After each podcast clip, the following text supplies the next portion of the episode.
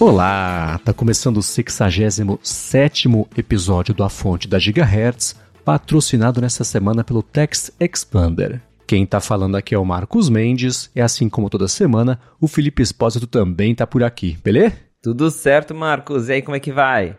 Tudo bem, muito curioso para saber essas impressões sobre o, o, aquecedor de mãos aí que você aparentemente comprou no fim de semana. Mas antes da gente falar sobre isso, eu quero trazer aqui alguns follow-ups em relação às últimas semanas. E o Adorno comentou, abraço Adorno, comentou na semana passada sobre aquela função do Apple Watch que informa quanto tempo você fica no sol. E o Gustavo Saez falou, uh, cadê? Ele falou que procurou, não encontrou isso e até complementou, falou assim: agora, uma coisa que tem que ser notada é a melhoria no autocorretor. Ele falou que ficou anos com o autocorretor desativado porque não prestava e ativou agora para testar e tá de fato excelente. Então, abraçador, primeiro de tudo. E Gustavo, o meu sistema tá em inglês. Eu não sei como é que é a tradução disso, mas em inglês o recurso se chama Time in Daylight. Então você é, só de você entrar ali no, na, na aba Browse, né, que deve ser explorar ali em português, e digitar Sol na busca, ele já vai aparecer e ele mostra quanto tempo que você ficou no Sol baseado nos sensores do Apple Watch. É um recurso bem legalzinho. E então deve ser tempo de tempo na luz do sol, alguma coisa assim. E se você digitar sol aí na busca do, do App Saúde, provavelmente ele vai mostrar já a, a, a, informação. Aí você toca, ele te dá um gráfico com quantos minutos ou horas você ficou sob a luz do sol. Boa, é tempo de exposição à luz do sol. Eu hum, cacei boa. aqui. E aí você pode nos ajustes do Apple Watch, vai lá em privacidade, segurança, saúde, e aí tem lá tempo de exposição à luz do sol. E eu nem tinha. De quando que é isso? Que eu nem sabia que é, tinha esse negócio. É do WatchOS 10, é novo. Ah, então tá. Beleza. E aquilo que eu falei, acho que tem algumas semanas, né? Eu nunca parto mais da premissa de que o meu Apple Watch Série 4 vai receber os updates. então, as novidades não fixam muito que eu penso, é, não vou conseguir usar. Então, muito bem. Esse aí, aí qual, passou batido Qualquer coisinha já fica, né? Olha aí. Pois é, né? Ah, que bacana. Agora, o meu não deve ter isso, mas eu vou ver se aparece, sei lá, né? Mas o autocorretor, aliás, você costuma digitar no seu Apple Watch, que é outra coisa a qual eu não tenho acesso pelo motivo que eu acabei de falar. Eu não costumo digitar no Apple Watch, é só assim, quando realmente não, meu iPhone não tá perto e eu tô com preguiça de ir até ele. Aí eu uhum. acabo, né, tento ali responder uma mensagem, se for uma coisa mais urgente, eu acabo digitando no Apple Watch. Mas como o meu é de 41 milímetros, aí é um, é, é, é um pouquinho ruim de digitar nele, né? Até dá ali, mas é mais para emergência mesmo. Eu tava conversando com o William Max ontem, um abraço pro William também, e ele comentou comigo que ele comprou, chegou ontem um Apple Watch Ultra 2, e ele falou que uma das primeiras coisas que ele percebeu é que é bem mais fácil digitar no Ultra do que nos outros. é, se você for parar pra pensar, o Apple Watch Ultra ele tá mais próximo da, do tamanho da tela do primeiro iPhone do que de um Apple Watch, né? Pois então, é. já tá chegando no teclado de tamanho inteiro ali. Mas tá aí. É, eu. O máximo que eu chego perto disso é tentar usar o swipe de vez em quando no iPhone e falar. É. Ok. Mas bom saber que, pelo menos no caso do Apple Watch, o autocorretor melhorou e tava na hora, né? É. Bom, seguindo aqui, a gente falou semana passada da função Tap to Pay, que transforma basicamente o iPhone numa maquininha de cartão, de aproximação, etc. E a gente comentou, ah, né, só você tem que ter um CNPJ. E o Ivan e também o Lucas falaram que não. No caso do Infinite Pay, por exemplo, você não tem que ter um CNPJ para tomar conta lá. Mesmo só pessoa física, você consegue habilitar o suporte. O Ivan falou que fez um cadastro para testar e depois disso solicitou a ativação, que foi instantânea e com isso ele falou que já tem uma maquininha de cartão de crédito pessoal e, além de, no caso do Infinite Pay também, tem um cartão de débito virtual que suporta Apple Pay, ó que bacana, para gastar a grana que ele recebeu por lá. Ele ainda brincou, meus amigos nunca mais vão poder falar que te pago depois.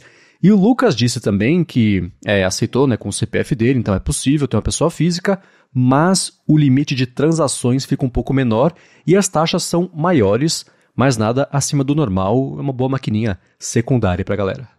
Exato. Depois que eu recebi esse feedback, eu tentei cadastrar aqui no, no Infinity Pay e realmente deu certo. Consegui ativar minha conta com CPF, habilitou o Tap to Pay, super fácil.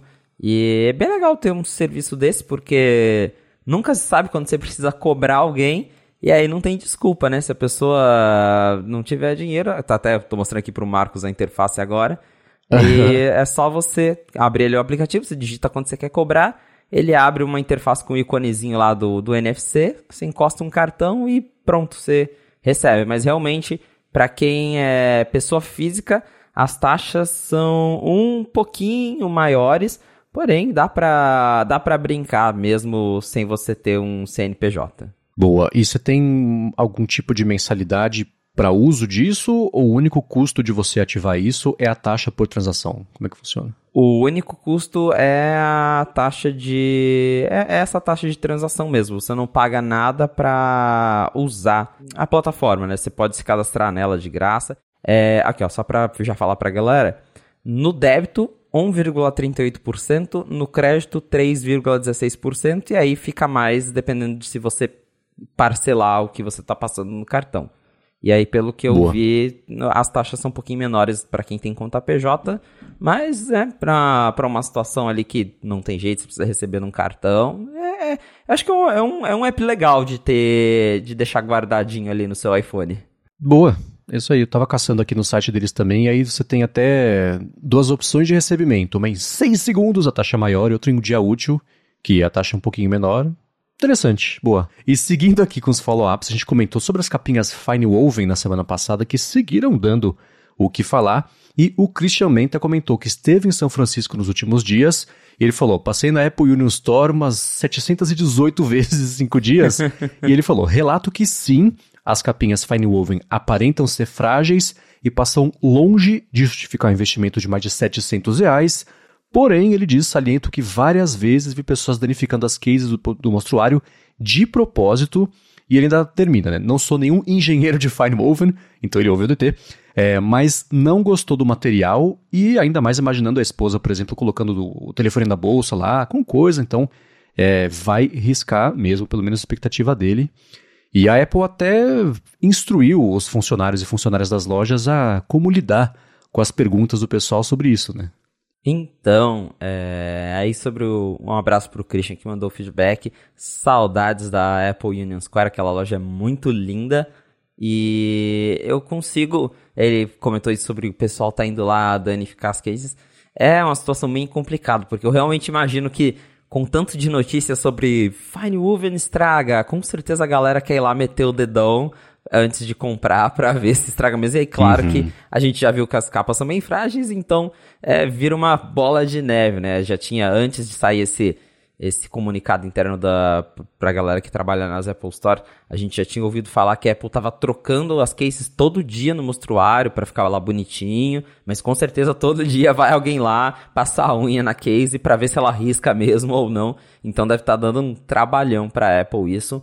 Eu ainda não testei a Fine Woven, eu pedi uma para testar, então no próximo fonte provavelmente eu vou poder comentar sobre, mas quem com grande parte do que a gente tem visto na internet que comprou não parece estar muito feliz e a Apple está tentando reverter essa imagem, passou para os funcionários né, um discurso de que ah, é uma microsarja luxuosa, é uma case feita com material de luxo, né? É, tá tentando passar justamente essa ideia de que a Fine Woven é um artigo de luxo, que os riscos desaparecem com o tempo, mas o que a gente tem visto aí, até falamos no outra fonte, é que não, é, não parece que não é tanto luxo assim não, né? O material, ele é bem mais frágil do que o couro que a Apple vendia pelo mesmo preço e suja, encarde, é um tecido, né? Então, tecido ele vai encardir com o tempo, não, não tem muito o que fazer. E até. Eu não lembro quem que. Acho que foi o Gurman que comentou na, na, na, última coluna dele.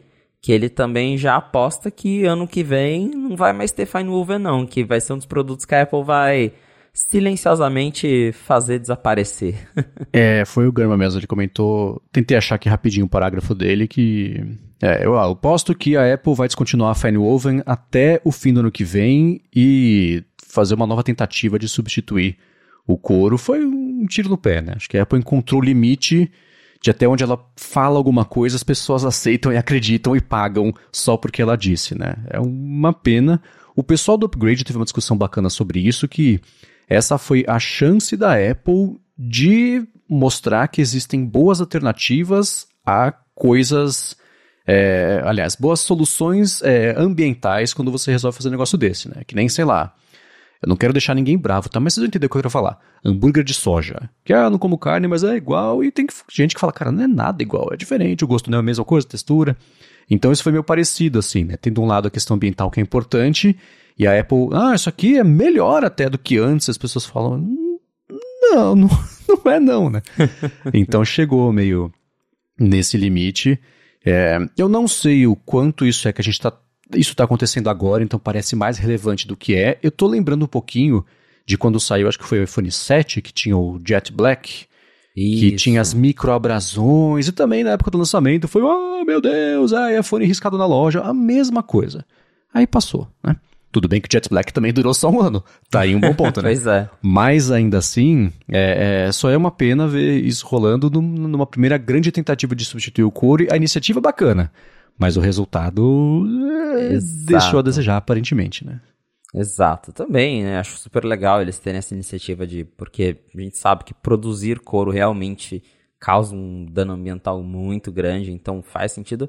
Mas eu acho que teria sido é menos pior eles simplesmente falarem, ah, agora é capa de silicone e é isso. não, não, não precisava, talvez, de uma alternativa, né? E eu acho que o grande problema que eu também já comentei no outra fonte é eles tentarem vender essa fine woven como algo tão luxuoso quanto couro. E a gente está vendo que não é. Pode ser, talvez se fosse mais barato, o pessoal não se importaria tanto, mas por ser uma coisa que custava o mesmo que couro e por a Apple estar tentando vender como um material de luxo, Aí pega um pouco, né? É, é um paralelo com isso que eu acho que eu fiz no DT, talvez aqui, que é de alta moda, né? Eu tava pensando hoje de manhã naquela Balenciaga, que fez um tênis que era todo surrado, meio sujo, que era super caro. E o ponto do, do, do, tênis é esse, né? Então é ele, é ele ser feio, sujo e inexplicavelmente custar uma bala. A capinha, ela só custa uma bala para um material que parece ser ruim, né? Mas é o lance da, da moda e a marca que fez o negócio fala quanto que é o valor, as pessoas vão pagar ou não. Esse é o, o dinâmico de qualquer mercado, qualquer produto. Dessa vez parece que Apple errou bastante aí na mira do quanto ela achava que as pessoas iam engolir e comprar sem, sei lá, sem questionar ou sem olhar para o negócio e falar, não, é ruim. pois é. Muito bem, seguindo aqui com os follow-ups, o Sérgio Miranda, abraço para ele da Geonave, comentou com a gente duas coisas sobre o que a gente falou na semana passada dos produtos, né? Tanto do cartão, que é o MyFinder Card, e o carregador portátil também por indução. Ele falou uma coisa que eu não sabia, que a busca precisa só AirTags tem, uma funcionalidade exclusiva, não sabia disso, achava que também fazia parte de um programa made for pagar e a gente libera o recurso. Não, é uma coisa que só, aparentemente, nesse primeiro momento a Apple tem. E o Power Bank, ele não é made for MagSafe, é compatível com isso, né, claro, mas chega a 10 watts. Então tá aí dois esclarecimentos. Obrigado, Sérgio Miranda, pela gentileza, primeiro de ter mandado isso pra gente, pra gente testar, e também pelos esclarecimentos. E agora sim, vamos para os primeiros assuntos aqui do episódio de hoje. É, eu quero saber o quão empolgado você tá para falar sobre o seu novo iPhone versus a gente falar primeiro do lançamento dos iPhones em geral aqui no Brasil. Acho que a gente pode começar falando de como que o lançamento do iPhone no Brasil foi conturbado. Boa. Porque o, o meu iPhone, para já resumir aqui a, a, a história, para mim ele é um 14 Pro melhorado. 14 Pro Seria, S. É, exatamente. Seria o S da Apple se ela ainda usasse, mas agora ela muda o número todo ano.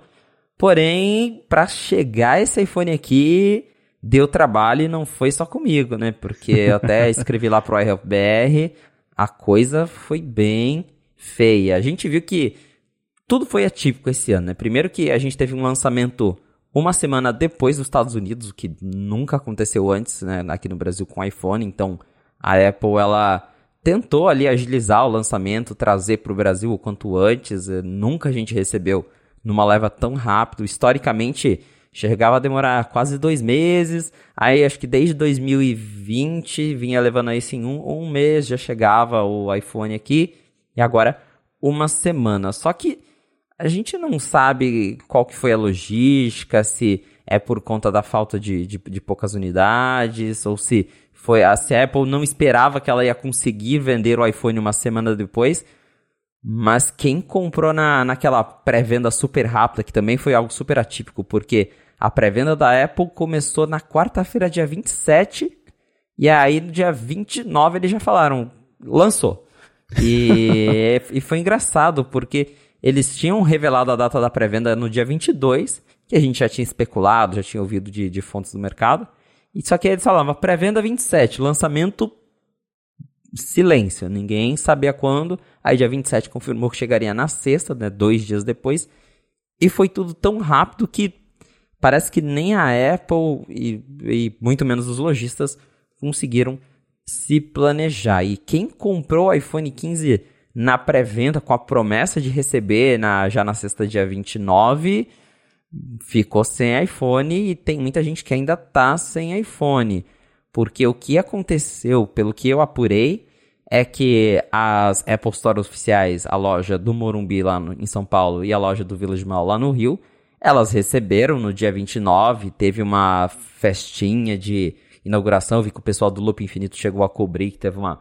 Formou-se uma filinha lá, né? Não é uma, uma super fila como a gente viu em alguns vídeos lá da galera se empurrando por iPhone, mas formou-se uma filinha para comprar iPhone e tinha, lá tinha os aparelhos. Porém, quem deixou para comprar nas autorizadas, é, iPlace, Fast Shop, quem foi comprar nas operadoras, claro, Vivo, tava difícil de encontrar o iPhone porque, também segundo que eu apurei, a Apple não mandou iPhone para essas lojas. Hum. E eu até conversei com diretores aí de operadoras, conversei com gente de mercado, galera do, do varejo, e todo mundo falou a mesma coisa. A Apple segurou os iPhones até a sexta-feira, basicamente. Foi na sexta-feira que a Apple mandou o iPhone para as lojas, e aí é, tem o tempo da Apple mandar para as lojas e as lojas distribuírem para cada uma das lojas aí no Brasil. É uma coisa que eu estava falando com o Marcos. A logística aqui no Brasil deve ser bem complicado, porque é um país gigantesco e para você levar tudo isso para o país inteiro leva tempo. Então, nos últimos anos, como geralmente tinha um intervalo de uma semana entre a pré-venda e a venda, dava tempo dos iPhones chegarem nas lojas, mesmo que em poucas unidades. Ano passado mesmo, eu lembro que eu peguei o meu na operadora, no dia da pré-venda, eu fui lá, reservei, fiz o pagamento. Na sexta-feira que estava marcado o lançamento, abriu a loja, o iPhone já estava lá, o pessoal já estava buscando. Esse ano não tinha iPhone porque a Apple não mandou, tirando nas lojas deles, a galera ficou sem. Aí, em algumas lojas de operadora, em algumas lojas do varejo em São Paulo, São Paulo, Rio, nas capitais, eu ouvi o pessoal falando que quase já de noite receberam mensagem falando: Ó, oh, acabou de chegar, se quiser vir buscar. foi o caso do William Max mesmo, ele falou pra mim que ele foi buscar o iPhone dele na sexta-noite, que foi quando chegou, que daí mandaram mensagem para ele. Algumas lojas receberam no sábado. A, a loja onde eu comprei o meu recebeu domingo, então é até atípico, né? Uma loja recebendo assim encomenda no domingo e já falando para os consumidores, vem buscar que acabou de chegar pleno domingão. Então, deu para ver que a logística da Apple tava meio confusa esse ano e que a Apple segurou os aparelhos. Os lojistas não estavam muito felizes com isso, justamente porque na, lá, na, lá no Morumbi, lá no Village Mall, pelo que eu fiquei sabendo, não faltou iPhone, tinha lá todos os modelos, dava para conseguir todos. Parece que agora o, o Pro Max realmente é o, é o queridinho do ano e já tá meio difícil de conseguir, mas os outros, a disponibilidade lá nas Apple tá tudo normal. Agora, pra galera que dependeu do, do varejo, aí sim passou perrengue. E não só isso, porque tinha na Apple, lá na, nas Apple Stores, mas quem comprou no site da Apple também passou raiva, porque eu conversei com uma galera que comprou na pré-venda lá na quarta-feira, que abriu meia-noite, reservou e tava lá, entrega sexta-feira. Aí chegou sexta-feira, o rastreio mudou, entrega sábado. Não recebeu sábado, aí agora já tá entrega para essa segunda. Eu, inclusive, eu pedi uma capinha Fine Woven da Apple. Na... Logo que abriu a pré-venda, eu pedi uma capinha Fine Woven. E até agora, nem sinal. Então, não sei se é realmente um problema, um mau planejamento da Apple, que não conseguiu, né, que não estava contando que ia lançar dia 2, eh, lançar dia 2 não, que hoje que é dia 2, que ia lançar dia 29 e por fim não conseguiu e teve que deixar para mandar os aparelhos depois, se a Apple estava segurando, dando prioridade para as lojas físicas deles pela primeira vez, que a gente sabe que aqui no Brasil eles se apoiam muito no, no varejo, justamente porque muita gente compra no varejo e só tem duas lojas da Apple no Brasil inteiro, né? Mas esse ano parece que eles talvez resolveram fazer um teste, falar, ah, vamos ver como é que fica se a gente tentar priorizar nossas lojas. Então ainda não dá para saber o certo o que, que aconteceu, mas o que a gente sabe é que foi um lançamento bem bagunçado, que muita gente ainda tá sem iPhone, galera que comprou na pré-venda, meia-noite, pessoal ainda não recebeu. E as lojas que receberam, as, as autorizadas, as operadoras, pelo que eu conversei, estão recebendo assim, um modelo de cada. Pô, um Plus, um normal, um Pro e um Pro Max. As lojas estão recebendo 5, 6 unidades. Tá vindo muito pouco.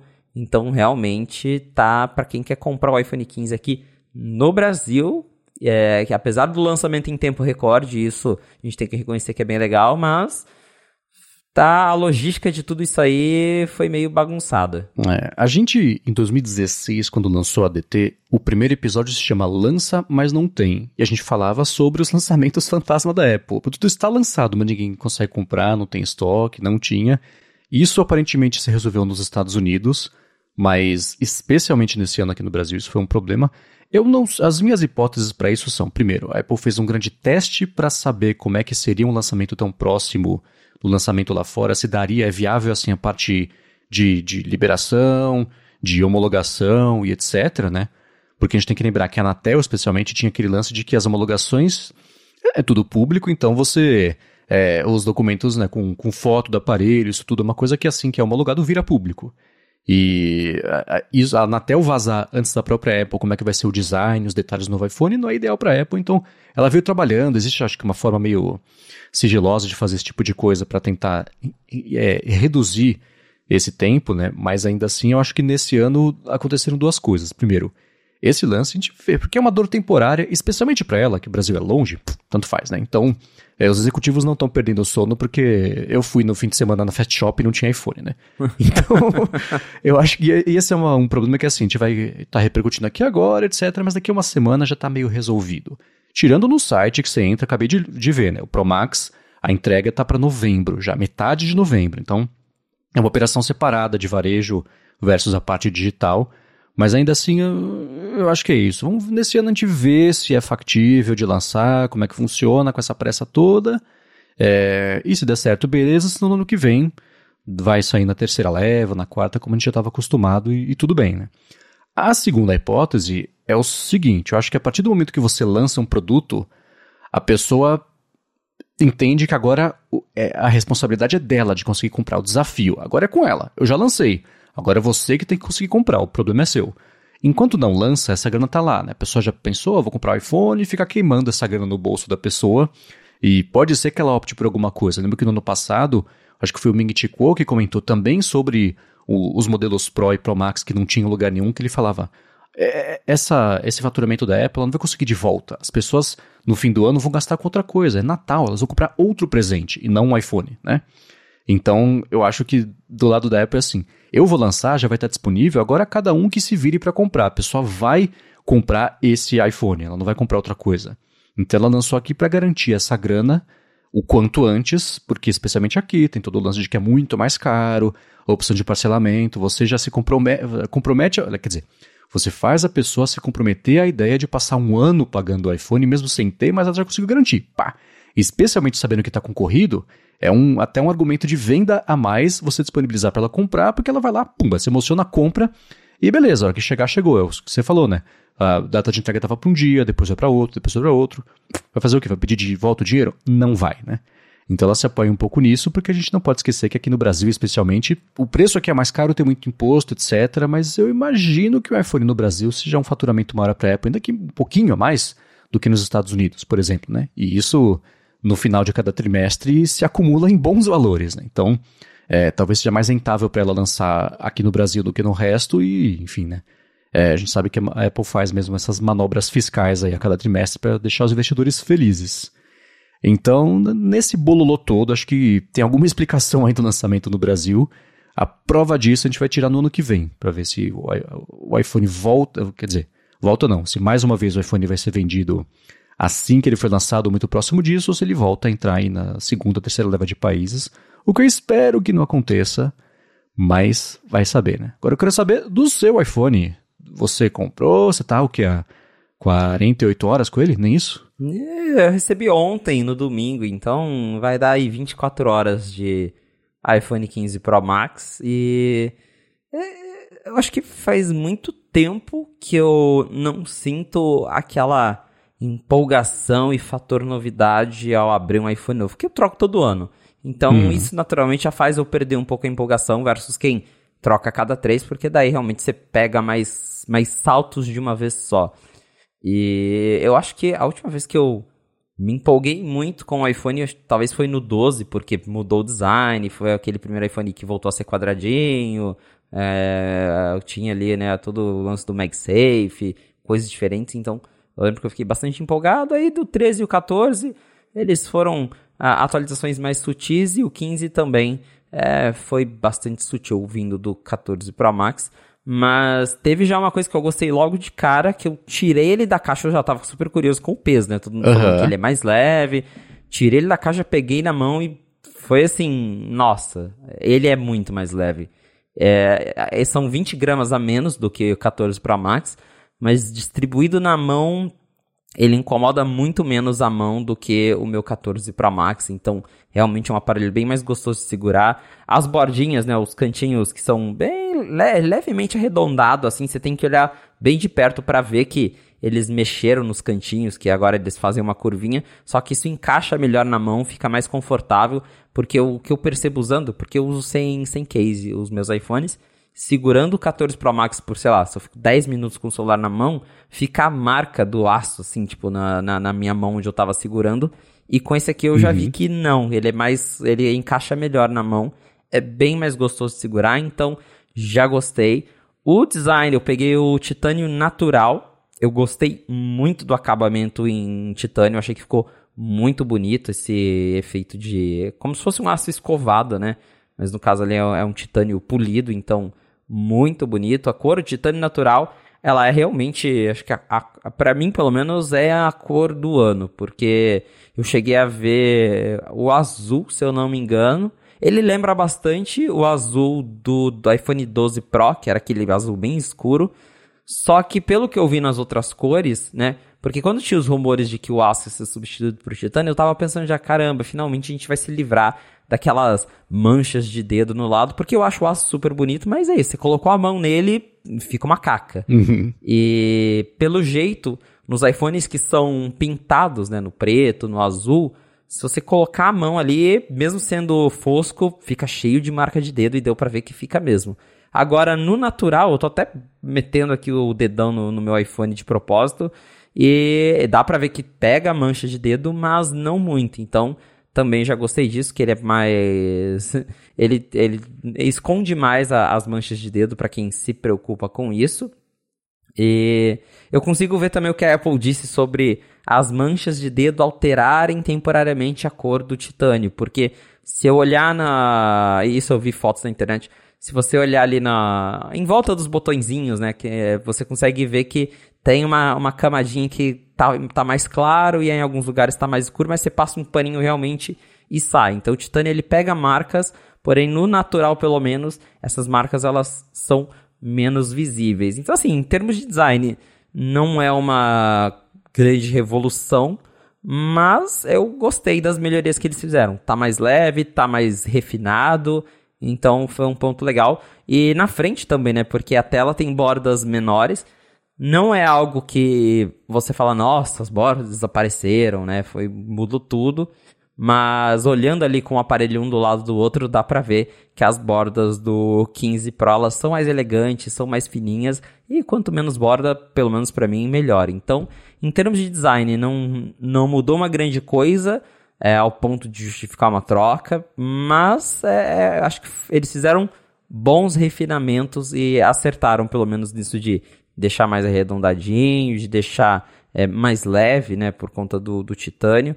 Então, pelo menos em termos de design, eu gostei bastante. Agora, mexendo nele, né, depois de ter ativado, restaurado meu backup, eu ah, para mim, como se eu estivesse usando o meu celular, porque a gente sabe que ele tem um chip mais rápido, porém eu não costumo jogar no meu celular. Eu uso mais rede social e para isso os aplicativos estão abrindo na mesma velocidade que eles abriam antes. Então eu não estou sentindo nenhuma diferença. Claro que, sei lá, se eu for talvez editar lá, pegar um vídeo em ProRes, log, vou renderizar, aí com certeza vai ter uma diferença, mas no meu uso assim do dia a dia tá a mesma coisa. É, USB-C, adorei. Inclusive ontem, é, a primeira coisa que eu fiz, eu cheguei em casa e falei, vamos testar o USB-C, o que, que funciona e o que, que não funciona. Aí peguei, liguei SSD externo, funciona bonitinho, inclusive, né, consegui testar lá aquela opção que você grava vídeo no legal. SSD, super legal, funciona bem. Monitor externo, funciona. Liguei o meu fone, o, o Beat Studio Pro pro USB-C para ouvir lossless, funciona. Aí eu tava curioso para testar umas coisas mais cabulosas, tipo pegar um adaptador Ethernet e ligar no iPhone funciona. Aí eu peguei o microfone que eu uso aqui no Mac, que eu ele ele nem é USB-C, ele é USB normal, que eu tenho um adaptador para C e aí eu ligo no Mac.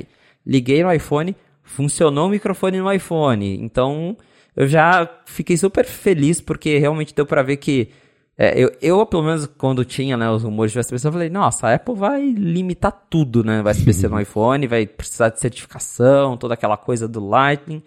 E não, eles realmente abriram o ecossistema. É claro que nem tudo vai ser compatível. Eu vi uma galera, por exemplo, testando webcam e webcam ainda não funciona no iPhone. Mas microfone, armazenamento, monitor, é, coisa de áudio para USB-C, tudo funciona bonitinho. Dá para usar com o iPhone 15 Pro e o 15 normal também. Lembrando que daí o USB-C mais rápido é só o 15 Pro. Mas eu já gostei bastante. Agora finalmente eu posso viajar só com, na verdade, dois cabos, porque daí agora tem um cabo pro iPhone, pro iPad, pro Mac e o do Apple Watch, mas já menos um cabo que eu preciso me preocupar em levar nas viagens, então o USB-C já também gostei bastante. E câmera, eu tirando ali fotos, tirei algumas fotos ontem, as, as, as, lentes, a principal, que é a, A1X e a Ultra Wide, para mim estão a mesma coisa dos, dos, iPhones do ano passado. Então, até porque é a mesma resolução, a mesma abertura. Se mudaram ali, né? Foi pouquíssima coisa. É essencialmente a mesma câmera do ano passado, eu não senti diferença. E aí tem a lente de 5x, né? Que é a nova lente, que tá todo mundo ansioso para ver como é que funciona. Eu gostei bastante dela. Eu tava, né, com muito receio, porque é, é, foi uma troca da 3 para 5. Então você perdeu uma para ganhar outra. Eu gostei bastante do aspecto dela para tirar fotos em retrato. Achei que. até fiz uma foto ontem que eu postei no. no tá lá no meu threads também. Que eu tirei uma foto minha, né? É, usando, e nem foi em modo retrato, né? Foi só uma foto ali com 5x.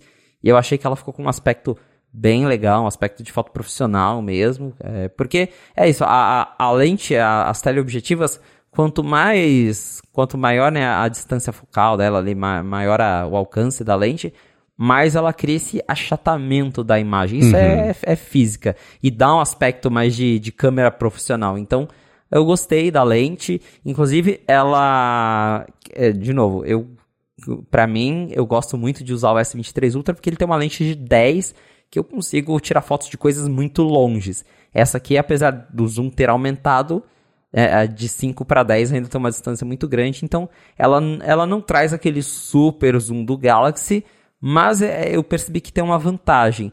Como a gente está falando de uma abertura 2.8 e a do Galaxy é 4 ponto alguma coisa, é o dobro de abertura, né, é, de uma lente para outra, a lente do iPhone ela pega muito mais luz. Uhum. Então, para tirar fotos à noite, eu fiz umas fotos até também postei lá no, no, no, meu, no meus stories ontem uma foto que eu fiz de teste, depois eu vou colocar no Threads também é, os resultados ficam muito bons para você tirar uma foto quando tá já mais escuro, né? Não, não fica a do Galaxy mesmo usar à noite é bem mais complicado por causa da abertura. Então ela tem um alcance de zoom maior, mas à noite não funciona tão bem. E a Apple ela conseguiu ali achar um meio termo entre dar mais um, mas também não perder qualidade, a estabilização funciona bem. Então eu gostei da lente 5x é, ainda quero ver um iPhone Ultra que tenha as duas, a lente de super zoom e a lente 3x normal para tirar fotos ali no dia a dia, porque realmente 5 já é meio exagerado. Você vai, eu fui tirar foto em retrato, né? Mas para tirar você já tem que se afastar mais da pessoa, porque é, o zoom é maior, então seria legal ter as duas lentes. Mas eu gostei da lente 5x e ainda tá um pouco cedo para falar, mas nos meus testes preliminares, eu sinto que a Apple deu uma segurada no Smart HDR.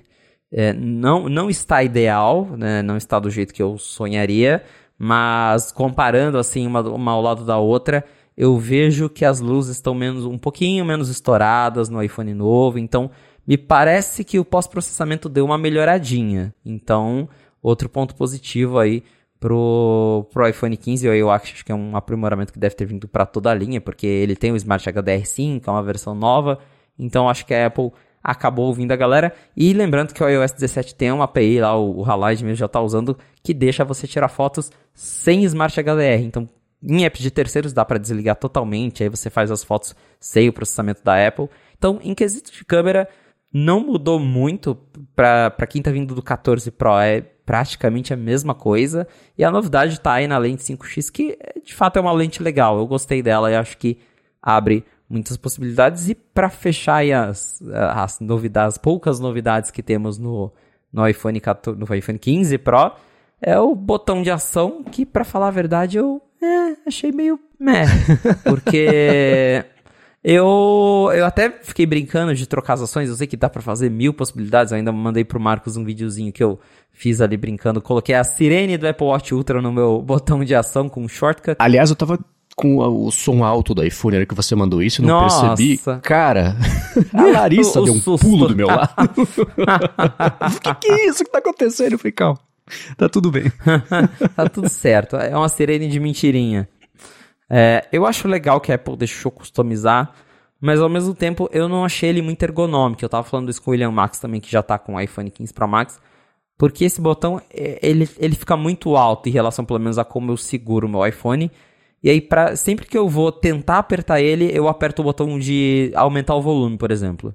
Porque daí eu lembro, não, ah, pra eu acertar ele eu tenho que esticar ainda mais o dedo, né? tem que, assim, ainda mais quando você usa o iPhone com uma mão só, né? O Pro Max, que é grandão, você tem que fazer um certo malabarismo para acertar o botão. Eu gostaria que a Apple tivesse descido um pouco mais tudo, né? os botões de volume e o botão ação. Aí eu acho que ficaria mais fácil de acertar.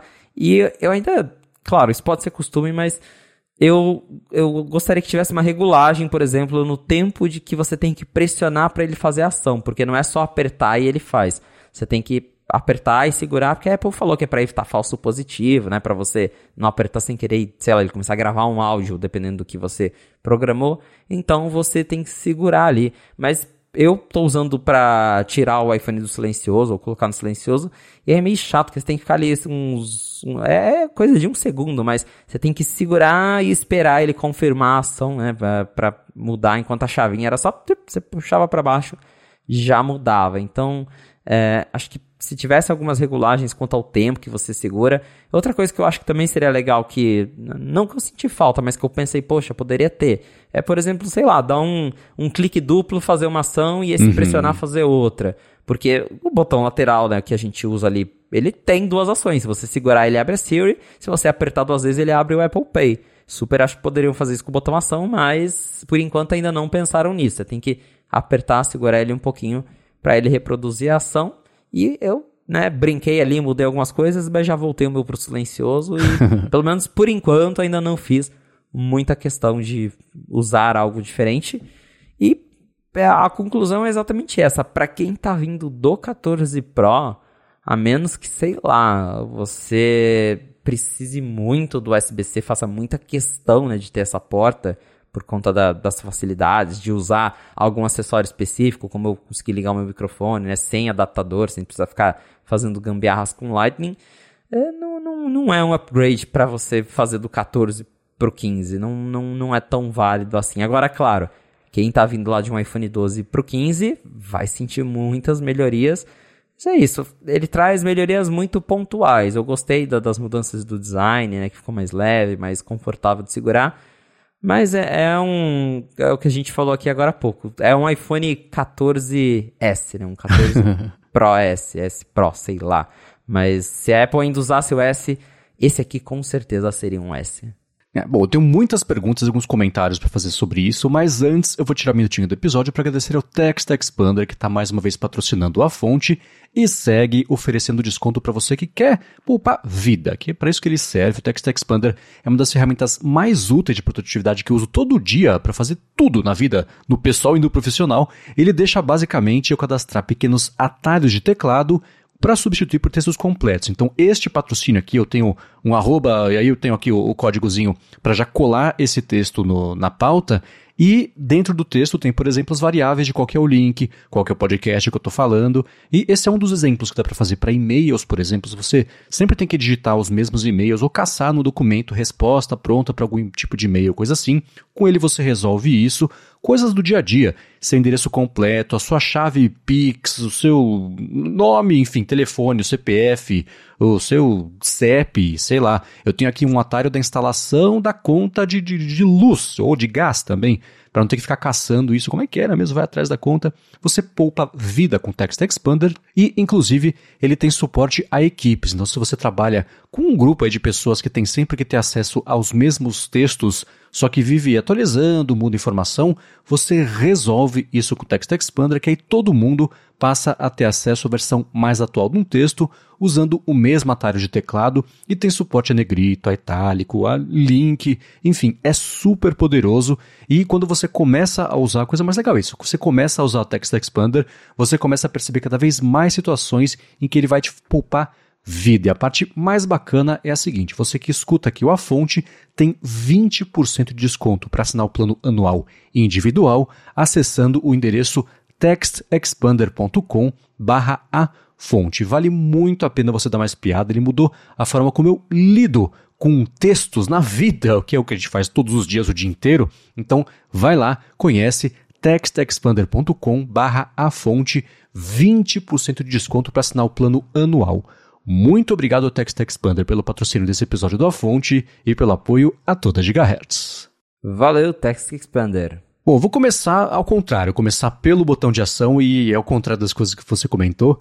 É, eu entendo nesse primeiro momento ele ter esse comportamento simples, talvez acho que é o jeito de dizer, porque é isso, a gente primeiro vai ter que acostumar a mapear, ter que alcançar lá em cima toda vez para apertar, porque é, é, um gesto novo. É diferente da chavinha de ligar ou desligar, que, bom, bom o tato dela já era diferente, né? não confundia com o botão. Tudo bem que o botão de volume ele é um pouco mais longo do que o, o Action Button, mas ainda assim é um mapeamento diferente. É que nem quando, sei lá, tira print virou apertar o botão de volume e o power, que até hoje a gente tira print por engano fazendo isso, só que muito Sim. menos do que quando isso virou a funcionalidade. Então acho que existe um, uma questão de, de, de não de educar, mas de ensinar o pessoal a interagir com esse jeito novo de interagir com o iPhone. Então, eu imagino que conforme o tempo for passando, possa acontecer de ter mesmo essa liberação para você apertar duas vezes acontecer alguma coisa, aperta rápido para fazer alguma coisa, aperta um pouco mais longo para confirmação de, sei lá, rodar um shortcut, que é diferente de você só ativar ali um modo silencioso. É menos catastrófico você né, é, ativar por engano o modo silencioso. Não sei que você perca uma ligação importante, mas vocês entenderam aqui o que eu estou dizendo. É, então, essa parte de, do mapeamento cerebral mesmo, da gente aprender a alcançar lá em cima para ativar o botão, eu acho que é, é, é, natural que demore um pouquinho, leve um pouquinho de tempo para fazer isso. E a gente tem que considerar isso que você comentou, né? Nem todo mundo troca de iPhone todos os anos, então por uns três anos o Action Button vai ser novidade para alguém. Né? Então pode ser que demore um pouquinho aí para isso expandir, mas eu acho que é natural que isso expanda. É, uma dúvida que eu tenho que quero te perguntar é a seguinte: sobre a, a, a textura dele e o aspecto visual dele. É, a textura ele é um pouco mais. Eu vou. Eu vou ser meio sinestésico agora. A textura é um pouco mais fosca. Quando você passa a mão, ela é menos lisa e, e brilhante do que dos iPhones anteriores, que tinha esse acabamento mais glossy, ou no tato só na mão ali é meio parecido? Não, no tato é diferente. É um, é um, você sente que é um toque mais suave. É, é, é um toque de coisa fosca mesmo. Tá, beleza. E o quão próximo é o real das fotos promocionais? Porque a gente sabe que, por exemplo, né, que a foto promocional de iPhone é sempre aquela coisa super brilhante. O, o pessoal usa o termo glossy para falar de 3D, né? Que é aquela coisa bem, Sim. sei lá, um glacê por cima. E a parte fosca, ela parece. Tanto o, a escovada do aço quanto o que parece ser essa parte tátil, parece um pouco mais fosco mesmo. Mas na vida real, o quão diferente é do antigo e quão próximo é da, das fotos promocionais. É, uma coisa que eu vi que é bem diferente, é, é na verdade, é, é, o marketing da Apple exagerando, né? Porque se você abrir lá o site da Apple ou ver as propagandas que eles já fizeram do 15 Pro, é, o aço, o aço, o titânio escovado, né, o efeito escovado, ele parece muito mais gritante do que ele realmente é hum. na vida real, porque dá pra ver no, nas imagens da Apple, você vê né, as partículazinhas ali, eu tô até, você tem que olhar muito de perto para conseguir ver essas partículazinhas, olhando assim, numa distância que você usa normalmente, parece um fosco liso, igual o alumínio do, do, do dos iPhones que não Pro, então é, é o detalhe existe, mas você tem que olhar ali muito de perto, tentar numa luz muito forte para você ver, né, aquelas partículazinhas. E a cor também ela é um pouco diferente dos materiais de marketing da Apple. Que cor da Apple a gente sabe, né? né pessoalmente é, tem ali 50 tons e muda de acordo com o lugar que você tá. É, em algumas luzes, por exemplo, a luz que eu tô agora, quando eu bato a luz diretamente no iPhone, ele fica super parecendo dourado. Eu vi uma galera comentando isso também, que o titânio natural dependendo da iluminação, ele quase parece um dourado. Mas, dependendo da luz que você tá, ele fica mais cinza. Só que eu vejo que nos materiais de marketing eles tentaram deixar ele um pouco mais escuro do que ele realmente é. Então, tem uma diferença. Se você está pensando em comprar mesmo, né, tá em dúvida das cores, tenta ver se você acha em mostruário para dar uma olhada, porque é, difere um pouquinho sim do que, que, do que a Apple mostra na, nas imagens de marketing. Tá, é, ele, mesmo quando você vai no site para fazer a escolha, ele parece, o titânio natural parece marrom, né? ainda mais em comparação com o azul, com o titânio branco e com Isso. o preto, eu sempre erro, para mim eu vou lá no titânio natural, eu vou no branco, né? Não, é, por comparação, é esse marrom, né? E aí, nas fotos que eu tenho visto, e no vídeo agora de você segurando ele, ele me parece que é tipo um branco metalizado, não puxa pro amarelo, mas não pro dourado para mim, mas tem toda a distorção de luz da câmera, etc. Bateu é, branco, né? exato. né? Então, tô curioso para ver mesmo. Mas todos eles, na verdade, né? Pelo menos olhando a, a escala de cores no site, todos parece que fez um, um balanceamento de cor puxado pro marrom. Porque o azul tem um tom meio amarronzado, o preto tem um. Eles sozinhos, se você olhasse todos eles sozinhos, você fala, ah, meio marrom isso, né?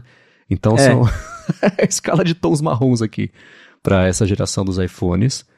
Mas ainda assim, e tudo bem que tem o lance de esquentar, que a gente vai falar já já, mas a temperatura do toque dele quando ele está quieto ali é um pouco mais. A impressão que eu tenho é que ele seria um pouco mais gelado do que os iPhones anteriores, é meio igual. É, eu. A gente até pode entrar nesse, nessa questão de, de esquentar, porque tem toda a reclamação de outra galera que tá falando que o iPhone está esquentando. A própria Apple confirmou que tem um problema que vai ser corrigido com a atualização. O meu não tá esquentando. É, pelo menos até agora, tá normal. Eu tô segurando ele agora, ele tá até bem. Parece, acho que é um toque um pouco mais geladinho, mas não, não muda muita coisa quando ele tá na temperatura normal. Porém, em questão de, de superaquecimento, ele esquentou bastante quando eu estava transferindo, né? Fazendo ali o setup inicial, backup, restaurando as coisas. Aí ele esquentou bastante.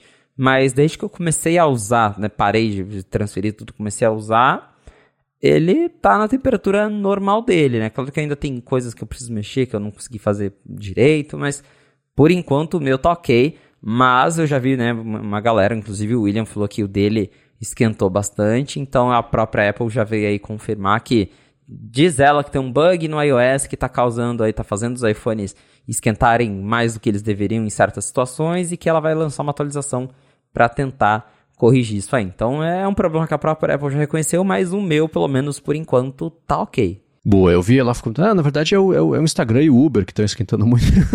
é, tá. Mas é, isso é, né, todo ano tem que ter é a corrida para achar o defeito do ano e, e, tentar capitalizar em cima disso. Ainda bem que a maioria dos anos isso dá para resolver com atualização, né? Tô é. curioso para saber nesse ano, porque foi uma coisa que o Ming Chi Kuo tinha comentado. A Apple nesse ano ela fez algumas escolhas que tiveram impacto na dissipação de calor e o resultado é esse. E o que ela vai fazer é corrigir o software para talvez tentar fazer, eu acho que o processador mesmo rodar menos quente. E como é que você faz isso? O jeito que eu sei é você reduzir talvez o poder do processador, e aí a gente tem um problema aí de, de, de throttling, etc. Exato. Então isso vai seguir dando pano para manga. Mas eu lembro, por exemplo, também que acho que o primeiro MacBook Air, também era um lance, ah, meu Deus, se você usar ele na perna, você queima a perna. Era, e passou também, né? Na melhor das hipóteses, isso é corrigido também com esse update. Na pior das hipóteses, esse vai ser o iPhone que esquentava no ano que vem tá resolvido, né?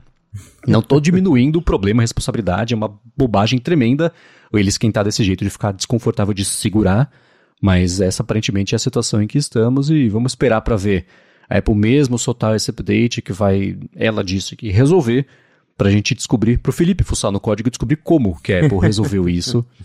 Mas, de acordo com o Ming qual é isso? Toda a parte termal do iPhone Toda não, mas um, dos aspectos da parte termal é para abrir mão toda a parte do titânio e de dentro também para poder fazer essa composição dele e, bom, ela fez uma escolha e todos agora vamos ter que conviver com essa escolha que ela fez, né? Mas foi curioso ela ver ela falar, ah, são apps tipo Uber e Instagram que estão esquentando muito.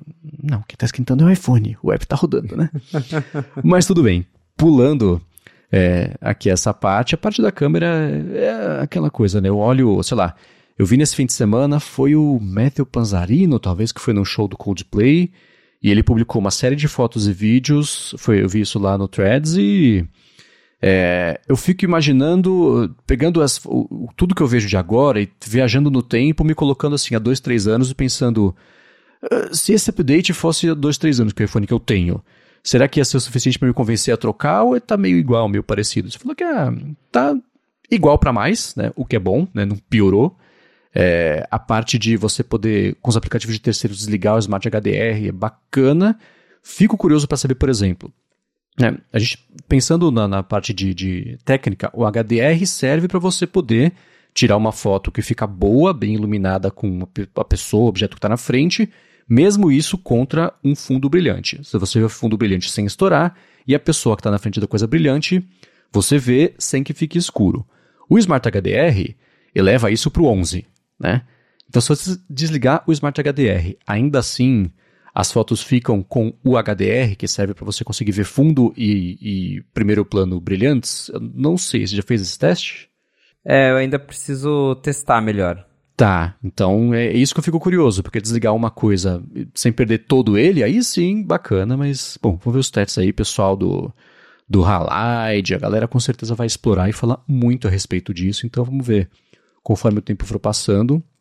O meu principal problema com a câmera tem sido, por exemplo, já falei aqui sobre um, uma foto que eu fui tirar que eu estava lá no Canadá com a Larissa no comecinho do ano, a gente foi no ringue de patinação e tinha escrito Canadá, ou Toronto, talvez enorme assim, e eu tentei tirar aquelas fotos bonitas que a gente vê nos eventos da Apple, com o rosto iluminado de uma cor de um lado e luz natural da outra. Ficou uma porcaria. Parece um GIF que você põe para oito cores, assim, que ele faz umas bandas de cor tudo junto. Assim, ficou uma tragédia.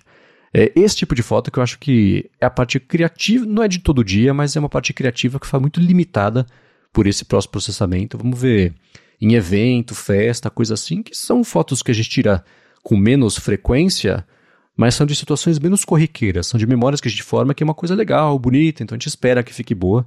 E o telefone ser o que estraga, a, a, não a memória, mas ainda assim o registro desse momento é um problema. Então vamos ver nessas situações específicas, mas importantes, como é que isso vai é, se comportar. Bom, não vou nem perguntar sobre a bateria, porque, primeiro, isso não é mais um problema tão grande, e depois que tá, faz um dia com o telefone, então nem dá para querer pedir para você ter algum tipo de análise mais aprofundada a respeito disso. Eu estava bem curioso sobre o lance da temperatura, que, sei lá, de quinta para hoje foi a notícia, pelo menos, que eu tô vendo que pegou mais tração aí, porque a Fine Woven já tá dando menos clique, então vamos falar da temperatura agora, né? Então acho que é o que tá dando mais tração. Aí vamos ver também quanto tempo a Apple leva para soltar esse update de, de, do iOS e qual que vai ser o nível de correção que vai dar mesmo para fazer com isso aí. É, seguimos curiosos para ver o que, que ela vai fazer para conseguir com que o iPhone esquente menos, né? Pois é. Agora, encerra... Bom, se vocês têm perguntas, dúvidas, impressões, quem comprou o iPhone, quem tentou comprando recebeu, quem está mudando aí o prazo de entrega, mandem para a gente, gigahertz.fm barra feedback, a gente quer saber sobre isso, a gente traz ou respostas ou os feedbacks de vocês a respeito desse tema aqui no próximo episódio ou nos próximos episódios. E vamos agora, né, terminou de falar de iPhone 15, vamos óbvio falar de iPhone 16, porque já começou a pintar rumor a respeito disso. E uma notícia que chama a atenção do pessoal aí, que eu tô achando curiosa, acho que é o, o, o eufemismo que eu posso colocar, é que o iPhone 16 deve trazer um Capture Button. um botãozinho físico ali na lateral do aparelho, do outro lado em relação ao, ao action button, o volume para cima e para baixo, e que a especulação do pessoal é que ele vai servir para bom, o nome capture button para fazer captura, algo fotográfico, talvez algo de vídeo. De acordo com o pessoal das, da, da, da linha de suprimentos aí, da cadeia de suprimentos da Apple, é uma coisa que ela, por enquanto, é só exploratório, é só uma ideia. Ela tem um projeto do iPhone 16 sem isso, né? Mas ou com isso, ela também já mudou o lugar lá dentro para o millimeter wave, então é uma coisa que ela vem ativamente explorando para fazer alguma coisa com esse botão, que ele seria capacitivo, não seria um botão físico de apertar de verdade. Eu quero saber de você, Felipe, o que, que você faz dessa notícia? Faz sentido, não faz? Te deu medo? eu só consigo achar engraçado porque em 2017 com o iPhone 10, a Apple tava lá reforçando, né? Chega de botão, acabou o botão. Aí corta para 2023 a Apple, toma mais botão no iPhone. Então, uma curiosa, ela né, acabou de trazer o botão de ação e aí vai trazer um outro botão. Tipo, é, acho que é, o, o, o, próprio William conversando com ele também, ele falou, né? Cara, se você parar pra pensar, o botão de ação não precisaria nem existir se a Apple deixasse você remapear o botão da Siri, né? O botão lateral. Porque ele faz a mesma coisa. Se você pudesse trocar Siri por qualquer outra ação, você pressionava ele, ele ia fazer o que você definiu e pronto. Não precisava ter criado outro botão só para isso, mas a gente sabe que a Apple não quer deixar o povo tirar a Siri dali, né? Então, ela inventou outro botão e eu, pelo menos, eu hoje não consigo ver muito sentido ter um botão de captura. Até porque o botão ação ele pode virar um botão de captura. Você consegue colocar a câmera nele e assim que ele abre a câmera, se você apertar de novo, ele começa já a tirar foto ou gravar o vídeo. Então ele funciona como um botão de shutter.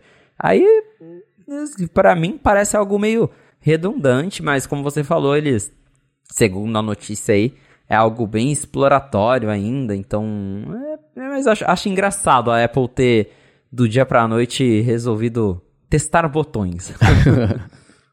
Eu acho engraçado a ideia, né? Se fosse a apresentação do primeiro iPhone, não, botões, né? Que coisa, não, vai ser tudo digital, e aí o iPhone do ano que vem parece que vai ter mais botões do que nunca, né? Mas eu fico pensando o seguinte: se isso for uma funcionalidade que a gente nem sabe ainda para que que é, e que exija, exija não, mas que seria legal você ter um acesso rápido e imediato para poder tirar proveito dela, eu acho interessante. Imagina, por exemplo, esse Capture Button ser exclusivo para você fazer vídeos, o stereo vídeo lá para que tem do iPhone novo para você fazer a captura para ver em 3D depois nos óculos. Você já ter um método rápido de fazer essa captura e não confundir e nem perder esse momento porque você achou que estava no formato, não tá, tá no outro, né? Que a gente sabe que a interface da câmera do iPhone é uma zona. Eu não sei você, mas cada três vezes que eu tento usar alguma coisa, eu vou dar um zoom, aí eu vou lá, putz, agora eu tô em slow motion e vou até voltar. Pronto, perdeu. O pássaro já voou. Não tem o que fazer, né? Então, acho que você ter um, um jeito de acessar isso é interessante, porque, primeiro, você é, é, não deixa craudiada a interface com uma funcionalidade que pouquíssimas pessoas vão querer usar nesse primeiro momento. E depois você, para quem for tirar proveito disso, você dá um, um, acesso muito mais rápido, intuitivo e fácil, sem tirar da experiência de todo mundo que não for tirar proveito. Então, olhando por esse ponto, isso vai fazer sentido com a funcionalidade que vai chegar, que a gente não sabe o que é, né? Ok, mas se for mesmo um botão de captura de foto, aí eu não sei. Aí eu vou precisar ver o vídeo e talvez ser convencido, ou pode ser uma situação fine woven. Não é bom? Não. pode ser que isso aconteça também. Então vamos ver qual é. E uma coisa que eu vi que vocês lembraram na, na matéria lá no Native Mac foi que a Apple já tinha isso com aquele botão lá do, do, do case mesmo, né? Que você vê para tirar isso. foto, etc. Então, ok, é uma ideia nova, pode estar voltando aí. Mas vamos ver o que, que rola disso aí. Agora, seguindo com as notícias que pintaram na semana passada, essa é bem quente, tá rolando lá nos Estados Unidos um processo contra o Google, o governo lá, a agência anti, é, de antitrust está processando o Google por, bom, práticas anticompetitivas e na semana passada o Ed Kill foi lá depor no caso que no, no, o que envolve a Apple nisso é o fato do Google ser o motor de busca padrão do iOS e pintar informações interessantes hum, tanto na deposição dele, no depoimento dele, né, quanto também ali na, na, nos documentos que vêm sendo divulgados como parte lá do, do que eles chamam de discovery, não sei se é descoberta aqui, mas quando os documentos do processo viram públicos e todo mundo tem acesso a isso, E, bom, coisas que não são novidade, que o Google paga para a Apple não só para ser o motor de busca padrão do iOS, mas também as, o, o, faturamento que o Google é, conquista com base nas pessoas que vêm lá de uma pesquisa do iOS, por exemplo, uma parte disso vai para a Apple também. Né? Os valores disso ainda, pelo menos, não foram nem divulgados e nem vazados, mas eu acho que essa turma é inevitável que isso acabe acontecendo, porque é a situação mais pública até hoje em que isso está sendo comentado. Né? Então, é, é uma coisa que até o Mark Gurman comentou que a Apple nos últimos anos tem recebido aí, conseguido faturar 8 bilhões de dólares é, por ano só com o fato do Google ser o, o buscador do iOS. E no depoimento do Kill, ele falou que a Apple nunca considerou né, ter concorrentes do Google como motor de busca padrão direto ali da caixa do iOS, porque, de acordo com ele, ninguém nunca foi bom o suficiente e até hoje é meio o caso. Hoje em dia você, nos ajustes, consegue fazer alterações, trocar, por exemplo, para o DuckDuckGo, né, que acho que é a alternativa mais de destaque e mais responsável com dados, inclusive, até hoje, mas no, no processo perguntaram, mas então por que, que a Apple não coloca como parte do, do processo de configuração do iPhone e escolher o motor de busca? Eu digo, ah, puxa, veja bem, aqui a gente não quer colocar mais etapas do que é necessário, a gente só deixa ali o que é necessário, mas o Apple Pay está na configuração, né? Então a gente não quer, né? As pessoas vão ficar frustradas, etc. E o Departamento de Justiça americano fala que, na verdade, a desconfiança dele é que o Google é quem oferece mais para estar tá lá, e é por isso que a Apple deixa, e ela vai dificultar isso é, para concorrentes, porque ela fatura muito bem com isso, né? A própria Microsoft falou que o fato do Bing existir dá dinheiro para Apple, porque a Apple usa o Bing como é, barganha para falar, ó, se você não quiser, eu vou bater na porta do Bing lá e eles vão querer por muito menos. Vocês querem mesmo é, ser duros assim na negociação? Então que a Apple já faturou mais dinheiro com o Bing do que o próprio Google, que a própria Microsoft com a existência do Bing. Mas em meio a isso tudo também pintou o Mark Gurman falando que a Apple já até pensou em comprar o Bing. É, eles tiveram conversas exploratórias a respeito disso, isso lá para 2020, por exemplo, e que a Apple tem a intenção de ter um buscador próprio, tem uma outra iniciativa interna já disso aí, mas que é, não vai ser um Google da Apple, mas ainda assim aqui e ali. A Apple já tem até no Spotlight, por exemplo, a própria App Store, né, busca é uma coisa que mudou o sistema ao longo dos últimos anos. E em meio a isso tudo, eu quero saber de você quais são as suas impressões sobre não só esse processo, né, que foge do lance da Apple, mas ainda assim vai ter impacto no mercado, mas do que compete à Apple também dessa história toda. Eu tô achando incrível esse caso porque ele nem tem a ver com a Apple, justamente. A Apple não faz parte do processo, ela não tá sendo investigada e ainda assim a gente tá sabendo muita coisa sobre a Apple por causa disso, né? Então, tá um processo bem curioso de acompanhar e não é de hoje que a gente ouve falar da, de, do quanto a Apple lucra com o, o Google sendo ali o buscador, porque uh, o iPhone é, é o smartphone mais vendido do mundo, é claro que o Google quer estar nele, né? Então, o Google paga uma grana para a Apple. Agora a gente sabe que é, eles toda toda a receita gerada por propaganda com o Google, parte dela, é, pelo menos das buscas feitas no iPhone, parte da receita vai para Apple. Então a Apple nem tem interesse em usar outro buscador, tipo o, o DuckDuckGo, porque o Google dá dinheiro para ela, né? Então é, a gente vê aí que claramente tem um interesse comercial, o que claro gerou, né, inclusive questionamentos de que ah, mas vocês não são, né? Vocês não criticam o negócio da privacidade, o Google, tem outros buscadores com mais privacidade, e a gente vê que claramente tem uma boa grana envolvida por trás para o Google ser o buscador principal do iPhone. Achei super interessante também, né? O, o EdQ ter ido lá e ter basicamente sido, né? É, falou coisas favoráveis ao Google, né? Que ele ele comentou perguntar, ah, por que, que vocês não, não usam outro? E aí o Kill falou, ah, não, não tem uma alternativa boa ao Google, né? É, o Google é o melhor que tem hoje. E é justamente curioso ver a Apple falando isso do Google, que tem toda essa parte justamente de ser criticado por conta de privacidade. E então esse processo ele está revelando muitas coisas. Para mim a maior surpresa foi saber que a Microsoft tentou vender o Bing para a Apple, né? Parece que isso foi em 2020, né? O, a gente sabe que o Bing era aquele serviço super esquecido. A Microsoft tentou vender, a Apple não quis. E hoje o Bing tá aí, né, com, usando integração com OpenAI, tá, virou uma, né, voltou a tá no topo da App Store por um tempo, voltou a chamar a atenção das pessoas. Então é, é curioso ver como que o mundo dá voltas, né? E ao mesmo tempo tem isso da, da Apple tá in, ali é, discretamente, mas investindo talvez num sistema para um dia ter um buscador próprio. É, porque acho que faria bastante sentido para Apple, pensando aí no. É porque hoje ela já toma uma fatia do que o Google ganha com publicidade, né?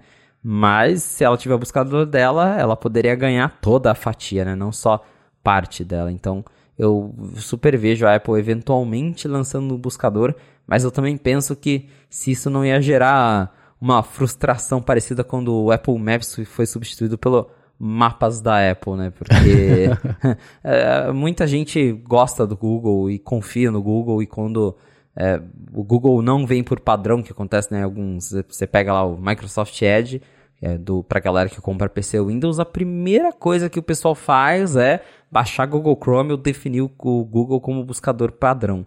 Então, eu me pergunto até que ponto a Apple ter o buscador dela é, seria bem recebido, né? Com tantos anos de, de Google aí. Tem várias questões, tem muita coisa rolando, acho que muita coisa ainda vai rolar, como o Marcos falou aí dos valores que a gente ainda não sabe exatamente, mas parece que é, essa comissão que a Apple ganha só da, da, dos anúncios do Google é algo em torno de 8 bilhões por ano. Então é uma boa grana que eles ganham, fora outros acordos que eles devem ter. Fora o que e... o Google paga para ser o motor de busca, que é separado Exatamente. e que a especulação é que são outros 20 bilhões por ano, né? É muito dinheiro, então Aí no fundo, né, quando a gente vê esses números, a gente entende por que, que o Google tá aí como buscador, apesar de da filosofia do Google não bater muito com a da Apple, a gente sabe que no meio né, corporativo o que vai falar mais alto no fim das contas é a grana, né? E nesse caso tem muita envolvida. Sim, e se você parar para pensar, a Apple faturar que seja 20 bilhões de um lado mais 8 bilhões de outro, 28 bilhões de dólares por ano, para não ter nem ter um para não fazer nada, né? Para sorrir, ela ganha 28 bilhões porque ela não tem um mecanismo de busca. Se ela for fazer um, o custo operacional vai ser maior. O lucro disso só vai vir quando a, o, a, o buscador da Apple for maior e mais rentável do que o do Google, que dificilmente vai acontecer. Então, é, é, um jeito de falar, é assim, o Google paga 28 bilhões por ano para Apple não fazer um buscador. ele tira proveito disso, mas é porque ele é o Google, ele não está começando do zero um sistema dele.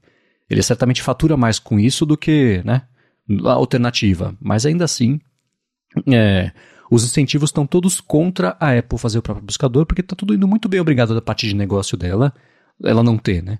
8 bilhões, de acordo com o, o German, já é uh, o que o Apple Watch fatura. Então, ela ter um produto, ela, um, um não produto fatura 8 bilhões também, muito bom, né? Ou isso que será que dirá 20, 28. Então, é, vai ser curioso ver ao longo das próximas semanas também. Esse é um processo que vai ter é, repercussões em todo o mercado de tecnologia, especialmente dependendo do tamanho do gancho que o Google tomar. Uma das proporções pode ser tão grande quanto o da época lá do processo contra a Microsoft também, por conta do IE, etc. Eu vou deixar na descrição aqui a história, o link para a história para quem quiser saber sobre isso. Então, esse é um dos processos mais importantes aí dos últimos anos no mundo da tecnologia e para gente que gosta do assunto, é bom ver pintarem novidades e, e lá, informações é, é, confidenciais aí no meio do caminho. É, ainda vai acontecer muita coisa nesse processo. É isso aí. E bom, para finalizar o episódio de hoje, a gente vai trazer de volta o A Fonte Responde, a parte que você que está escutando, você pode mandar perguntas para a gente, lá também gigahertz.fm feedback, a gente tem juntado as perguntas e de tempo em tempo você vai trazer aqui. E hoje chegou um desses dias, o André Gorgen falou o seguinte, no episódio 66, o Adorno estava criticando, abraço Adorno, no Safari, e falou que ele está usando o Edge no Mac. Aí ele lembrou, o André, que eu testei o Arc, que é um navegador que fez bastante barulho pelo lançamento recente, e o André queria saber se eu continuo usando e como é que tem sido essa experiência, tanto na parte de experiência de uso, quanto também na parte de consumo de RAM. Ele falou que, infelizmente, não testou porque ele usa Linux, o Ubuntu, e o Arc só está disponível para Mac. Eu testei por um curto período de tempo o Arc para poder falar de uma forma bom, bem informada a respeito dele, mas ele não se encaixou no meu modelo de como é que é usar um navegador, porque ele, a impressão que eu tive é que ele tenta pegar na sua mão o tempo inteiro para ajudar na sua navegação. Aí faz o quê? Atrapalha, né? O melhor navegador para mim é um que sai da frente. E ele parece.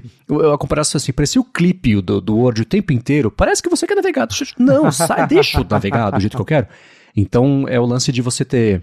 Ele tem muitos menus e dentro dos menus tem muitas áreas com sessões. Ele tenta organizar tanto o que é navegar na web que eu ficava o tempo inteiro desviando dele para conseguir acessar os sites. Então eu desisti dele. Eu falei um pouco mais profundo sobre isso no episódio do Área de Trabalho, que se encontrar entre a gravação e a publicação aqui, eu deixo na descrição, mas o resumo é esse. É, eu não notei um consumo elevado de RAM, essa parte dele pesar na máquina, mas o meu uso não foi por tempo suficiente para eu perceber isso. Assim, não é terrível porque eu não bati nisso logo de cara. Mas essa parte do, do, peso dele eu acho que deve ser meio equivalente à minha experiência, por exemplo, de uso do Safari, que é diferente da, da do Adorno. Então, é assim, o Arc conceitualmente não foi feito para mim. Não é que ele é ruim, que é uma porcaria que não presta, só o jeito que eu tô acostumado a usar o web. É difícil mudar esse, esse jeito de usar que a gente a vida inteira, né, quase passou usando. Então, para mim foi essa a experiência. Mas para quem teve uma experiência diferente, manda pra gente, gigahertz.fm barra feedback. Você testou o Arc já, o Felipe, ainda não? Eu testei e a minha impressão foi a mesma que a sua. Achei... É um conceito que não se encaixou para mim. Eu também... É... Ele tem coisas ali que eu penso, só quero navegar, sabe? Só quero abrir um site e, e ler o que tá aqui sem... Aí é, não, não, não consegui me adaptar, não. Boa. Bom, seguindo, o Gustavo falou o seguinte, que ele lembrou de algum episódio é, que ou eu ou o Felipe comentamos sobre o processamento exagerado que o iPhone faz nas fotos, inclusive de uma foto em que o processamento apagou umas janelas da fachada de um prédio. ele procurou por essa foto no Mastodon e, e no Twitter dos dois e não encontrou. Ele falou: existiu mesmo essa foto ou eu alucinei? Tipo o chat GPT. Existiu mesmo essa foto, meu irmão não tirou. Não foi delírio. Não foi delírio, não foi alucinação. O meu irmão tirou essa foto e eu publiquei numa coluna recente lá no Mac Magazine sobre o que falta nos iPhones na parte de câmera. Eu, post... eu coloquei essa foto justamente para ilustrar até onde está faltando e até onde tem demais ali. No caso das câmeras, eu vou deixar o link na descrição para sua coluna e você, bom, dá uma espiadinha se quiser comentar na coluna também, que é sempre bom. Mas tá aí, você não alucinou, Gustavo, essa foto existiu e o iPhone do meu irmão transformou alguns apartamentos em cativeiros no prédio vizinho, numa foto de pôr do sol.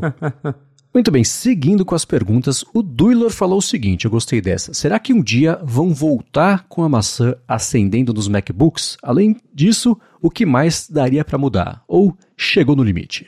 Ah, eu, eu sinto saudade da maçã acesa, mas eu acho que ela não combina mais com o design atual do, dos Macs. E, é, na, na época que tiraram, eu fiquei super triste, né? Eu achava... Era um ícone, né? Você ir num lugar e ver a maçãzinha acesa. Né? Era era muito legal ver, mas acho que não, não tem mais espaço para ela. Literalmente, né? porque também a tela tá ficando tão fina que realmente acho que não tem mais espaço para colocar um LED ali atrás na, na tampa da. entre a tela e a tampa do MacBook. E sobre mudar, acho que notebook é, é o que está acontecendo com o celular agora, né? A gente está chegando num ponto que não, não, não tem mais o que você é, revolucionar no sentido talvez de em termos de, de, de como um notebook é, é, concebido, um computador, porque é, você consegue deixar mais fino, você consegue deixar mais rápido. A Apple né, mostrou isso com o Apple Silicon, que está permitindo a gente ter notebooks super finos, que com a bateria dura muito, mas o formato continua sendo o mesmo notebook, com me melhorias aqui e ali. Se você pegar um notebook de 10 anos atrás, ainda parece meio que a mesma coisa, apesar de estar mais refinado. Porém, é, eu acho difícil uma mudança mais radical que isso, porque é o formato que funciona e é, é, é, é o que está acontecendo com o celular, né? A gente chegou num tempo que o celular é isso, é um, é um retângulo grande com uma tela e é isso, não tem muito o que fazer. Tem marcas que tentam fazer umas coisas diferentonas, né? Nos casos celular tem os dobráveis. Em notebook tem marca que já tentou fazer notebook que em cima e embaixo é tela, o notebook que dobra. Mas essencialmente é, é um formato muito consolidado e eu não sei o que, que poderia mudar. É, a Apple já tentou mudar, por exemplo, com a Touch Bar, não deu certo, as pessoas não gostaram, voltaram para as teclas de função. Tem rumores de que a gente vai ter Mac com touchscreen algum dia, mas mesmo com touchscreen, provavelmente o formato vai continuar muito parecido com o que é hoje. Então, eu não acho que no, no caso de MacBooks vai rolar uma mudança muito grande, além de, sei lá, conseguir deixar o Mac ainda mais fino, mais leve, diminuir ainda mais as bordas na tela, mas um, uma mudança de formato, acho que não, não, não rola mais não. É, eu tenho impressão parecida, eu tava tentando achar aqui, eu acho que é mentira, mas a anedota serve aqui, né, que o Michelangelo falou sobre o Davi, ah, como é que você fez o Davi? Bom, eu olhei o bloco, eu tirei tudo que não era Davi, pronto, o Davi estava feito, né? Então eu acho que a evolução de, de, dos produtos foi uma coisa meio parecida, né? A cada versão, a cada geração, ele foi chegando mais próximo, algumas vezes errou, mas do formato ideal do que significa ser um telefone, e no caso do MacBook também do que significa ser um laptop. Né? A gente vê, por exemplo, como ao longo dos últimos anos teve experimentos de formato, de funcionalidade. A Asus, principalmente, uma empresa que gosta muito de, de, de, de inventar umas coisas e nada pega, né? Tem coisas bacanas, a segunda tela que você levanta um pouquinho para você ter tipo uma touch bar em esteroides. Nem a touch bar e nesse negócio engataram, pegaram, né? Porque por mais que a gente goste, que gosta de tecnologia, ache interessante, bacana, no dia a dia mesmo as pessoas acabam não vendo valor nisso aí. Então, a escola de Uniive de vamos tentar deixar tudo na sua mais pura essência do que a funcionalidade mínima e construir a partir disso, parece que tem um pouco de verdade aí, porque hoje se você olhar os laptops, é isso, né? Tem coisas, né? mais porta, menos porta, Apple, né? Pisou na bola por um tempo, voltou atrás, as portas têm mais hoje em dia. O teclado também, né, simplificaram por errar pro lado errado do que era ser um teclado e acabou estragando. Mas é, eu concordo com você. Eu sinto falta da maçã acendendo e gostaria ainda de ter um MacBook mesmo moderno com isso. É, acho que conceitualmente mesmo, como você falou, não faz sentido pro, pro, pro todo do que é o Mac, mas é porque a gente está acostumado agora a ver desse jeito e, e não com a luzinha, né? Só que mais do que a luzinha da, né, da, da, maçã, eu sinto falta da luzinha na lateral ali que informava o quanto tinha de bateria, outra com aquela respiração né, ah, do LED respirando ali. Ótima. Então, essas tinham. A, a, da bateria, especialmente, tinha uma certa utilidade. Por outro lado, hoje em dia a bateria não é mais tanto problema assim, a gente tem uma outra dinâmica de uso que nem sempre tem aquela necessidade de, de ele desligado saber se está com bateria ou não, se leva o carregador ou não. Então, tem essas perdas ao longo do caminho eu consigo entender que, que não tem mais motivo para isso existir, mas ainda dá uma saudadezinha. E uh, o Mac com a luz acendendo, eu, essa uh, seria um argumento em favor de trocar e atualizar antes dos próximos 10 anos, que é quando costuma atualizar um Mac, se sair um MacBook Pro com a luzinha. Então, não vejo a Apple voltando com isso, porque, assim, no fim das contas é um custo a mais que não é necessário e, e esse já é um argumento né, do lado da Apple ali de falar, putz, não, não tá vendendo a mais ou menos por causa disso, custava X para fazer e é desnecessário, então beleza, né? Então tira. É, era um ponto até de, de, de, não de falha, mas de fragilidade, porque existia um caminho direto, era um buraco com acrílico por cima em relação à tela, né? Eu não me lembro de ter visto muitos casos aí de, de Macs estragados por conta disso, mas pega um Mac desses, né, com a tela desligada, e bota a lanterna do iPhone, por exemplo, atrás ali da maçã, você vê a tela Sim. acesa, né? Era um, um buraco na carcaça dele. Então, é, numa época em que a, essa. A, bom, a tela, essa parte de cima dele, a tampa, tá mais fina ainda, poderia ser um problema estrutural até, mas. Assim, o resumo é: eu sinto saudade, espero que volte, não tenho a menor esperança de que isso aconteça. Idem. Muito bem, para finalizar aqui o episódio, o Douglas falou que comprou um iPhone 12 Pro, um MacBook Pro M1 e um iPad Pro M1. Ele falou que o botão do iPad deu problema, a Apple trocou. O MacBook deu problema na tela, a Apple comprou. A Apple Pencil do iPad deu problema na bateria. Ele falou que a maior frustração nisso são esses problemas surgirem de pouquinho depois aí da garantia expirar e a Apple cobrar um absurdo para fazer o reparo. Foram 4 mil, por exemplo, na tela do Mac. Ele falou assim: o ecossistema prende tanto a gente que é difícil sair, mesmo com tantos problemas. Vocês acham que foi muito azar ou que tem alguma coisa aí? É a pergunta dele. Ah, é difícil dizer, né? Mas assim, eu já tive problemas com produtos da Apple. Comentei meu iPad Pro, eu comprei ele com um mês depois, estava com uma linha de pixel morto na tela. Claro, estava na garantia, a Apple trocou sem custo. Meu iPhone deu o burn-in que eu comentei aqui já. Então, eu já tive vários problemas ao longo dos anos com produtos e é problemas acontecem. A gente sabe que é, nenhum eletrônico está imune a defeitos. É. Acho que a grande questão da Apple é que, um, eles dificultam o reparo, e dois, o reparo oficial é muito caro. É, eu acho Sim. bizarro, por exemplo, que se você. A Apple até hoje ela presta serviço, acho que pro iPhone 6, para uns iPhones bem antigos.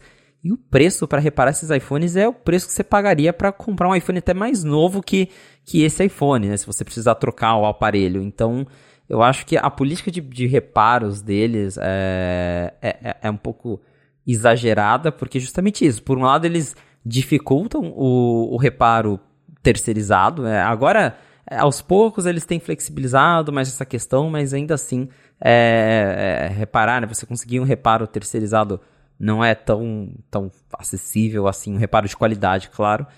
E, por outro lado, ela né, pesa mal. Eu tô olhando aqui, ó.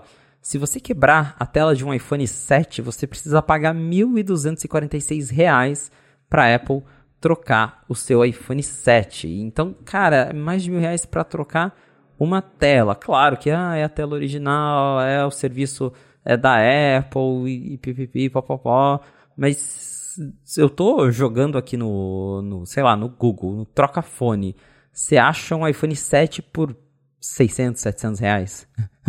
é, então, sabe, é, é, eu acho que ela, ela poderia facilitar essa política de para reparo e né, eles devem ter esses motivos, mas eu tenho certeza que é, não é do interesse da Apple deixar o reparo mais barato, porque com certeza a pessoa olha que custa R$ 1.246 para trocar a tela de um iPhone 7 e pensa, ah, vou comprar um iPhone novo, né? então, é, é, assim que as empresas funcionam. Não é só a Apple que faz isso, outras empresas também é, costumam dificultar reparo, principalmente quando é fora da garantia. É, é, é, triste, mas no caso do Douglas, ele deu azar de que, pelo jeito, tudo deu problema um atrás do outro, né? Eu tive vários problemas, mas nunca assim um em sequência, porém, né, nesse caso aí fica pior ainda. É, eu entendo, por exemplo, e já era, costumava ser mais comum, isso assim, você comprava e sabia que entre você comprar e daqui a um ano vai ter dado algum problema se tiver trocado, fazia parte de você ter o produto você planejar daqui a uns 10 meses assim, ver qual foi o defeito para levar na loja e pegar um novo, né? Isso me parece que reduziu nos últimos anos, mas é uma conta que o mercado inteiro faz, isso não é, não é novidade para ninguém e é uma pena, né? Tem a garantia de um ano, daqui a 14 meses vai começar a dar algum probleminha, porque é tudo planejado. Não é obsolescência programada, mas é parte da estimativa de custo fazer o negócio durar um mínimo que garante por lei e o mini garante por lei é um ano. É, é, é, parecido, é primo, mas não é irmão, né? Uma coisa da outra. Então, eu acho que ele deu azar nessa sequência toda de disso ter acontecido, ainda mais tudo ser um pouquinho ali depois da garantia. É, o meu irmão, por exemplo, eu tô tentando lembrar qual foi o produto, acho que foi o Apple Watch que, sei lá, deu um problema três dias depois que venceu a garantia, mas aí trocaram, né? Fala, putz, tá bom, três dias tá dentro ainda, vai lá e troca, né? Mas isso acontece com uma frequência maior do que a gente gostaria de saber. Mas eu concordo 100% com você que você deixar o custo do reparo proibitivo a ponto de ser próximo de um produto novo ajuda a convencer a, a comprar o produto novo, exceto, e aí está o problema de quem não vai pagar esses 1.200 reais para trocar a tela, mas vai lá na esquina, troca por 400 reais, que é uma tela que é toda bichada, não vai funcionar, é um problema, né? Meu sogro acabou de quebrar o iPhone, ele foi lá, a tela, trocou numa biboca lá e fica com alerta de que a tela ele não consegue verificar valida, a, a garantia da tela. Então, é, essas coisas acontecem também, né? E o que é uma pena, mas acho que o Douglas deu sim azar, mas a quantidade de pessoas que dão esse azar ela é maior do que a gente ficaria confortável em admitir é. que acontece, né? Exato. Muito bem, ó, se vocês também têm perguntas, mandem pra gente gigahertz.fm feedback, serve também para comentários sobre o episódio, assuntos que vocês querem ver a gente tratar aqui, que a gente usa isso para trazer nos próximos episódios. Eu quero agradecer ao Text Expander pelo patrocínio do episódio de hoje, a vocês que recomendam, que avaliam, que falam sobre a existência da fonte para os amigos e para as amigas, para mais gente ainda poder chegar por aqui e acompanhar o podcast, e a você, Felipe, por toda semana nos ajudar a entender o que está acontecendo no mundo da Apple. Valeu, Marcos. Obrigado, audiência, por ter ficado com a gente até o final de mais um episódio da Fonte. Se você quiser me encontrar nas redes sociais pra gente bater um papo, eu sou felipe.exposto no Threads e também tô lá no TikTok, YouTube e Instagram. Muito bem, eu sou MVC Mendes lá no Mastodon, Instagram e Threads. Apresento aqui na Gigahertz o área de trabalho toda quarta-feira e com a Presneto o área de transferência toda sexta-feira. Faço parte também do Hipster Fora de Controle da Alura e escrevo todo sábado para o Mac Magazine. Muito obrigado mais uma vez pela audiência de vocês e a gente volta na segunda que vem. Um abraço e até a próxima.